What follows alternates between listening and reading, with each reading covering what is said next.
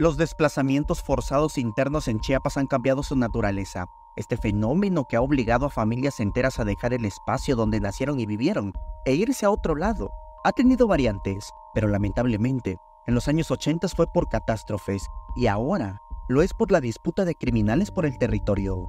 Encontramos eh, un importante fenómeno que tiene por nombre eh, específicamente el desplazamiento forzado interno, DFI en sus siglas, que es eh, pues cuando se obliga a las personas a moverse, a abandonar sus hogares toda su vida completa, justamente por los efectos de estos conflictos eh, armados o catástrofes naturales, por ejemplo el Chichonal en los 80s o Acteal en el 97.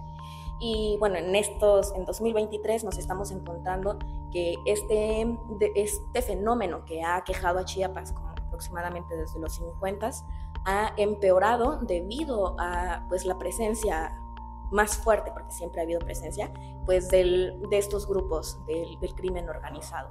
La investigadora del Observatorio Ciudadano de Chiapas apuntó que las personas desplazadas, al quedar desprotegidas, se enfrentan a riesgos que las vulnera todavía más.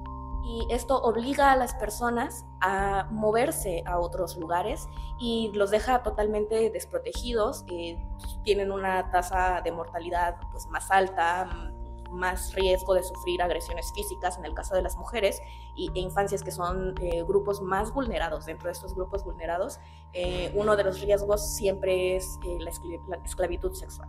También criticó que actualmente existen medidas para atender los desplazamientos, pero no para prevenirlos en el caso de las acciones criminales.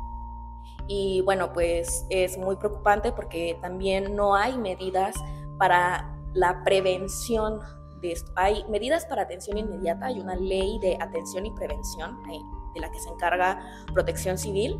Eh, sin embargo, estas, eh, estas acciones son acciones humanitarias, es decir, pues hay un desplazamiento a una comunidad y llegan y dan pues alimentación.